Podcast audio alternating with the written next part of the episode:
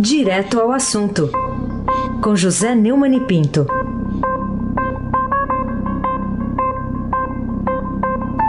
Oi, Neumani, bom dia. Bom dia, Raíssa Abac, o craque. Bom dia, Carolina Ercolim. Tintim por tintim. Bom dia.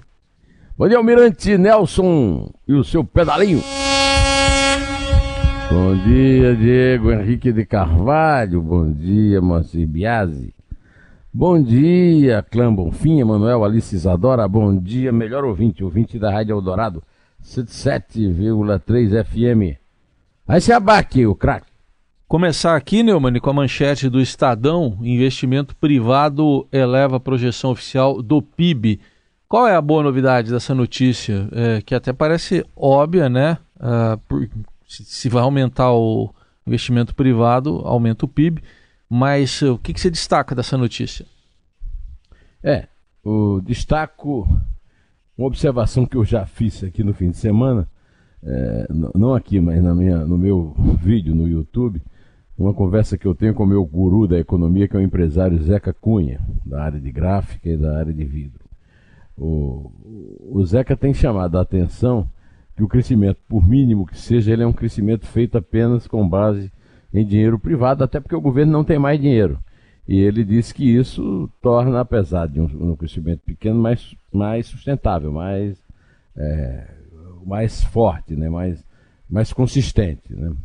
É, o Estadão está dando hoje na manchete, né, como do jornal e também na manchete do portal, é, que a nova estimativa dos técnicos do governo é, é de um crescimento do PIB de 2,5%, ah, depois de passar do 2,17%. essa é, é a notícia positiva, apesar de não ser uma notícia ainda que se pode, vamos dizer, ir para a rua comemorar, né? Até porque na rua nós vamos encontrar nas calçadas muito, muito, muito, muito é, sem teto, desempregado, que é a chaga é, da economia brasileira nesse momento. Carolina Ercolim, tintim por tintim. Hoje a capa do Estadão fala de um investimento privado elevando a projeção oficial do PIB, né, o crescimento do país. É, queria saber de você até que ponto essa constatação reflete o aumento, se não da confiança, pelo menos da confiança na possibilidade de o Brasil sair da crise. Ah, hoje o primeiro editorial do Estadão, reconhece e recomenda. A economia reage ao título do primeiro editorial do Estadão. Sinais positivos começam a aparecer na economia com a reanimação da indústria imobiliária, juros menores e a expectativa de mais consumo e mais contratações do comércio para as vendas de fim de ano, mas o ambiente continua marcado pelo mau desempenho de maior parte do setor industrial e pela desocupação ainda muito alta. O maior vigor da construção, segundo o editorial do Estadão, é especialmente importante por seu potencial de emprego e por sua irradiação de estímulos a vários outros segmentos, como as indústrias de cimento e de plástico e as fábricas de materiais hidráulicos e elétricos para as obras civis. Desde julho, seis construtoras e incorporadoras captaram 3 bilhões e 800 milhões no mercado acionário e estão previstos lançamentos de ações de, muitas, de outras empresas, segundo informou a reportagem do Estadão na edição de domingo, que eu já comentei ontem aqui, inclusive eu citei o, o Feola, um amigo meu que trabalha com imóveis e que, e que também me contou essa história além do Zeca, né, com, a respeito de, qual, do, de quem eu falei agora. Segundo ainda o editorial do Estadão, a construção civil, um dos últimos segmentos empresariais a se recuperar da recessão, voltou a mostrar vitalidade neste ano. Nos 12 meses até setembro foram vendidas na cidade de São Paulo 42.351 residências, um número 46,6% maior do que o período inter... imediatamente anterior, segundo o Secov, o Sindicato da Habitação. As 4.055 unidades comercializadas em setembro superaram por 108,7% o total vendido em igual mês no ano passado. Né? Agora, no, no, último parágrafo, o editorial do Estadão faz uma advertência. A, a retomada da construção, como, aliás, como eu adverti também que o, o, o Feola me falou na padaria, né? A retomada da construção está concentrada em São Paulo. Além disso, uma recuperação mais firme do setor dependerá do investimentos em infraestrutura, como observou a economista Ana Maria Castelo, da Fundação Getúlio Vargas, citada na reportagem de domingo. De toda forma, foi dado um primeiro impulso à construção. A contribuição da maior parte da indústria para a dinamização da economia deve continuar muito pobre, segundo as previsões. A produção industrial cresceu 0,3% de agosto para setembro, mas o resultado acumulado no ano foi 1,4% inferior aos dos nove meses correspondentes de 2018. Segundo o mercado, o produto industrial deve ser neste ano 0,73% menor que no ano passado. Para 2020, a projeção recuou de 2,10 para 2,06 da produção industrial. Né? Falta alguma coisa para o modesto otimismo observado em alguns setores virar uma epidemia, segundo o editorial do Estadão, Raíssa Abac, o craque. Muito bem. Ô Neumann, agora o nosso assunto ainda tem que ser o óleo lá chegando ao Nordeste, não para de chegar. E uh, o governo ainda não sabe quanto óleo ainda atingirá o litoral do país. É outro título de chamada aqui de primeira página do Estadão. O que, que justifica esse esclarecimento, Neumani? Parece estranho esse título, mas a verdade é que o que o provocou foi uma uma declaração na uma entrevista que deu a Record do presidente Bolsonaro dizendo que o pior está por vir. Como ele não disse o que é que era pior e o que é que virá, o ministro da Defesa, Azevedo Silva, é, esclareceu melhor e está numa sonora que o almirante Nelson pode tocar para nós aí. Um desastre dessa, dessa monta com esse tipo de óleo que ele não é perceptível, pelo radar, pela, pelo satélite. É difícil, porque ele fica meia água, imperceptível, nós não sabemos a quantidade derramada dos que está por vir ainda. Mas o, o, o Heisen, Carolina, Nelson, o, o que me impressiona nessa história do Nordeste é que até aí, nessa história, aparece a família Lula da Silva. O antagonista está revelando que Jonas Suassuna, aquele sócio do Lulinha que é apontado pela Lava Jato como laranja do Lula no sítio de Atibaia e é tido como pela defesa do Lula como dono verdadeiro do sítio, intermediou contatos iniciais da estatal de petróleo venezuelana, PDVSA, com armadores gregos. Numa troca de e-mails em agosto de 2008, Jonas fala com o venezuelano Juan Carlos Sourio, que era dirigente da PDVSA, sobre o projeto de fornecimento de óleo leve venezuelano para a companhia grega Sacos Shipping and Trading, em 16 de julho, a Lava Jato do Paraná denunciou o ex-cônsul grego Constantinos Kotronax e o ex-senador, lá da Paraíba, Ney Suassuna, por envolvimento em esquema de corrupção dos contratos de afretamento de navios gregos pela Petrobras. Esse navio Bubulina, da Delta Tankers, foi um dos contratados pela Petrobras, embora a companhia não seja citada na denúncia. Esse Juan Carlos Sorio é sobrinho de Jesus Soares Chorio, ex-comandante das Forças Armadas Bolivarianas e um dos generais mais poderosos da Venezuela. É, tem uma frase que eles captaram lá, né, pessoal da Lava Jato, por favor, fala com o senador Ney para ver se essa lista, lá informação, lista é pronta, está pronta, né? La informação de la bacia de São Francisco. É urgente, tenho gente interessada nele projeto. No mesmo e-mail, o então sócio do Fábio Luiz da Silva cita uma negociação com o frigorífico Bertin, que seria absorvido pela JBS no ano seguinte. O grupo dos irmãos Batista passaria a dominar o mercado venezuelano. É, o Jonas escreve no e-mail: Acabo de enviar seu e-mail para Bunlai, depois informo. É, se referindo ao José Carlos Bunlai, aquele amigão do Lula, citado em todo. É impressionante como essa, essa corrupção do Lula realmente não tem fim. O Ministério Público Federal descobriu a atuação de Jonas quando investigava o primo dele, Ney Suassuna, ex-senador do MDB, denunciado em julho passado com o ex-cônsul grego Constantinos Krotonax no esquema de cobrança de propina para contrato de afretamento pela Petrobras. Dentre as empresas contratadas está a Delta Tankers, a operadora, né, a armadora do navio Bubulina, apontado pela Polícia Federal como responsável pelo óleo que atingiu a costa brasileira. E como todos sabemos há muito tempo já, o óleo transportado pelo petroleiro grego vem de três poços na Venezuela, segundo as pesquisas que a Petrobras fez em seu laboratório. Carolina Ercolim, tintim por tintim. O que você tem a dizer sobre a frase da ministra do Supremo Tribunal Federal, Carmen Lúcia, que disse a artistas ontem que censura não se debate, se combate? Vamos ouvir? Censura não se debate, censura se combate. Porque censura é manifestação de ausência de liberdades e democracia não a tolera. Por isso, a Constituição do Brasil é expressa ao vedar qualquer forma de censura. Não me lembro de ter ouvido uma frase assim dita tão, de forma tão dura é, pela Carmen Lúcia a respeito da censura que o seu colega Alexandre de Moraes fez é, à, à, revista Cruzoé, do antagonista, é, que publicou é, uma reportagem a respeito de uma pesquisa da Receita Federal que atingia as mulheres dos seus colegas também, é, Dias Toffoli e Gilmar Mendes.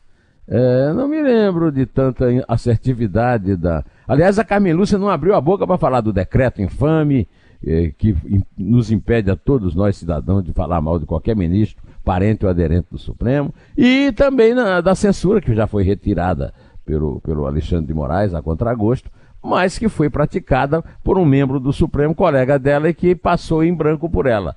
Então, se não se debate, se combate, por que, que ela não combateu? Em Heisenberg, o craque. Neumann, e hoje também está aqui em destaque no portal do Estadão que o ministro Gilmar Mendes vai relatar a notícia crime contra apresentada lá no Supremo contra o deputado Eduardo Bolsonaro, aquela declaração ainda sobre o AI-5. Até quando que esse tema vai render, Neumann? Vai render enquanto puder, porque o, o PSOL, o PDT, o PCdoB, o PSB, a Rede, o PT, é, eles não têm nenhuma significatividade, né? a não ser o PT, né? que é, é quem os comanda, né, lá no Congresso. Então eles apelam para o, para o Supremo e tem sempre muito boa receptividade. O, basta lembrar que quinta-feira vai ser encerrada aquela discussão sobre a, a, jurisprudência da prisão após segunda instância, num processo que foi aberto por um grupo de advogados ricaços que tem os seus clientes né, no meio e, e o PCdoB, que não tem deputado, mas tem lá o deputado, eh, tem lá o ex-ministro e ex-advogado-geral da União, Zé Eduardo Martins Rodrigues, como advogado. É, o Gilmar Mendes, é, pelo que me consta, é, já faz parte do esquema, o esquema de blindagem da família Bolsonaro lá no Supremo. De qualquer maneira, a notícia crime é uma piada, né? A, a democracia aceita desaforo, inclusive de quem a combate de forma terminal, o que não foi o caso do rapaz. O rapaz não é nenhum gênio, ao contrário, mas ele não a elogiou, não, não anunciou, mas aventou uma hipótese. Podia ter deixado isso de lado, não deixou, agora paga o pato, né? Agora, que o Gilmar não vai mandar isso para frente, acho que não vai não. Carolina Ercolim, tintim por tintim. Bom, vamos falar sobre é, uma outra notícia, que é o Ministério Público que pode convocar porteiro novamente, né? O porteiro, a gente aqui falando sobre né, o elo né, que, que traz aqui tanto o presidente da República quanto o assassinato é, da vereadora Marielle Franco e também o do Anderson Gomes lá no Rio de Janeiro. Até quando vai render, na sua opinião, essa eventual citação né, do presidente da República na investigação? É, eu queria saber até quando vai render essa história da gente chamar o cara de porteiro, um cara sem nome, como se não tivesse existido. Que porteiro? É um absurdo isso. Uma reportagem que foi publicada há uma semana, exatamente, no Jornal Nacional, ninguém sabe quem foi o porteiro. É, agora diz, olha o título, é, pode ser convocado pelo Ministério Público, o que não quer dizer que ele venha a ser identificado, que pode escorrer sob sigilo de justiça e no fim ninguém ficar sabendo quem é o porteiro. Então fica a pergunta: quem é o porteiro? Por que é que o Fabrício Queiroz não, não é convocado a mano militar para não do partido militar, mas mano militar, em latim quer dizer é, por militar, força, né? É, para depor sobre a questão da rachadinha na, na LERJ, né? É, o Ministério Público do Rio também é cheio de. É, é cheio de. Não tem autoridade, por exemplo, para fazer como fizeram de pressionar a Carmen Elisa de Carvalho a sair do caso. De qualquer maneira, vamos esperar quando uh, o porteiro for convocado para depor se nós vamos ficar sabendo quem é o porteiro e o que é que ele disse em resposta às dúvidas que tem sobre o depoimento dele. Aí se abaque o craque. E hoje a gente traz aqui uma notícia também que está aqui no Estadão, nós falamos dela mais cedo. O governo Bolsonaro abandona a ideia da Lava Jato da educação. Está aqui hoje numa apuração do Estadão. Que, que você pode tratar, abordar sobre esse assunto? O que, que você achou disso que foi anunciado pelo próprio presidente Bolsonaro, uma lava-jato na educação lá em fevereiro? Pois é, o ministro Abraham Weintraub, que assumiu a pasta em abril, é, ela, ele re, resolveu voltar atrás, recuou, e isso é elogiável, que a Lava Jato da educação não tem sentido essa história de perseguição, de pente fino, essa história de macartismo, né? E, e, e, essa não foi uma ideia do Weintraub, essa foi uma iniciativa do antecessor dele, o Ricardo Vélez, que era titular do Ministério e assinou um protocolo de intenções com três ministros, incluindo Sérgio Moro da Justiça e Luiz da Lava Jato, e caberia à Controladoria Geral da União e à Advocacia Geral da União identificar eventuais irregularidades em contratos firmados pelo MEC com empresas ou instituições. Eu, eu não sou, nunca fui, um fã exacerbado do Abraham Weintraub, ao contrário. É, tenho criticado e até tirado sarro nele em algumas coisas, algumas impropriedades que ele fala, mas aí é, eu sou obrigado a reconhecer que ele adota uma boa medida, que não foi ele que tomou, foi anunciada há oito meses pelo antecessor, o Ricardo Veras, e, e que é, é positivo né, o que ele fez, quer dizer, a operação, a, a Lava Jato da Educação, podia até ser um bom título, uma coisa marqueteira, publicidade, mas não era uma iniciativa é, democrática, né? porque é, essa história de, de macartismo, isso pertence ao passado, aos anos 50 lá nos Estados Unidos, essa perseguição né, aos comunistas, inimigos da democracia, né, que parece também agora é, se reverter para o lado oposto, né, os comunistas perseguindo o outro que citou lá, o ato 5. Né. É, mostra também uma coisa que o general Mourão tem, tem falado, que o Bolsonaro é, é humilde para reconhecer o erro e recuar. Não devia errar tanto, mas pelo menos quando as, algumas vezes quando erra, recua. Aí você abaque o craque. É a Carol. Ah, desculpe. Carolina Ercolim. Tintim por tintim. Queria saber como é que você conecta o AI-5 da ditadura militar com um trânsito em julgado para o começo de cumprimento de pena de condenados lá no Supremo, quinta-feira, dia 7. Eu só conto se tiver tambor. Sem tambor eu não conto. Bom, você está falando do meu artigo Trânsito em Julgado, o ato 5 da cleptocracia. Cleptocracia é uma palavra que vem do grego, significa governo de ladrão. Né?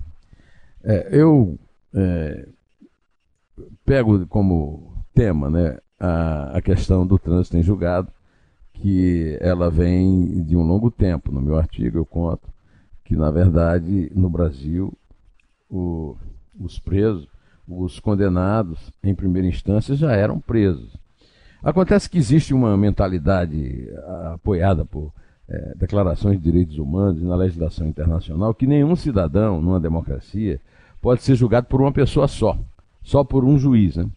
Então, a, na, nas democracias é, anglo-saxônicas existe a figura do juiz de instrução. Então, o juiz faz todo o processo, é um juiz de instrução, mas o juiz que julga é outro.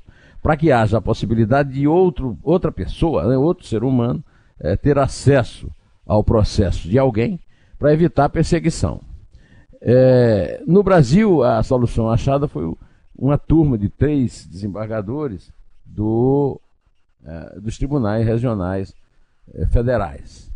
É, então, eu tomei como ponto de partida também a discussão sobre o ato 5 e termino esse artigo é, dizendo o seguinte: em vez de repetir o trololó dos adversários do governo que tentam enquadrar o líder do PSL na Câmara de apologia ao crime. O ministro do Supremo, no caso Gilmar Mendes, que fez um, um, um tweet todo emocionado, mas sem citar ninguém, covarde, né? É, é, poderia ter lembrado Eduardo, citado, como convém em debate civilizado, eu acho que ele deveria ter citado, o deputado Eduardo Bolsonaro. Eu, por exemplo, quando falo as coisas, eu cito, né? que gente como ele foi atingida pela ditadura. JK preparava-se para disputar a presidência da República com Carlos Lacerda em 1965 e perdeu os direitos políticos em 1964, mas só depois de dar legitimidade ao golpe, votando no primeiro ditador militar, Castelo Branco, na eleição indireta no Congresso. O, o, o Celino era senador. Né? Seu pretenso rival na eleição, que não houve em 65, foi atingido pelo próprio ato 5, documento basilado do, do endurecimento da ditadura em 1968. E aqui que eu faço a conexão, viu, Carolina? Naquela ocasião, seus 1 milhão e 800 mil votos de nada valeriam ao desavisado Eduardo Bolsonaro. Agora, Gilmar Mendes capitaneia o golpe do trânsito em julgado, que celebra a intervenção de advogados, procuradores e magistrados sem relevo na carreira, nomeados por chefões políticos que se acumpliciaram no maior assalto aos cofres públicos, assalto que até hoje parece o próprio óleo venezuelano derramado nas praias do Nordeste, que ninguém sabe até quando vai derramar, né? É, tá lá, tá vigendo essa, é, ainda aparece notícias sobre essa corrupção, né? E substitui democracia por cleptocracia, lendo palavras que não foram escritas numa carta que Magna nunca foi. Então, Carolina, peço venha para que você conte para nós nos retirarmos da cena. É três. É dois. É um. Inte.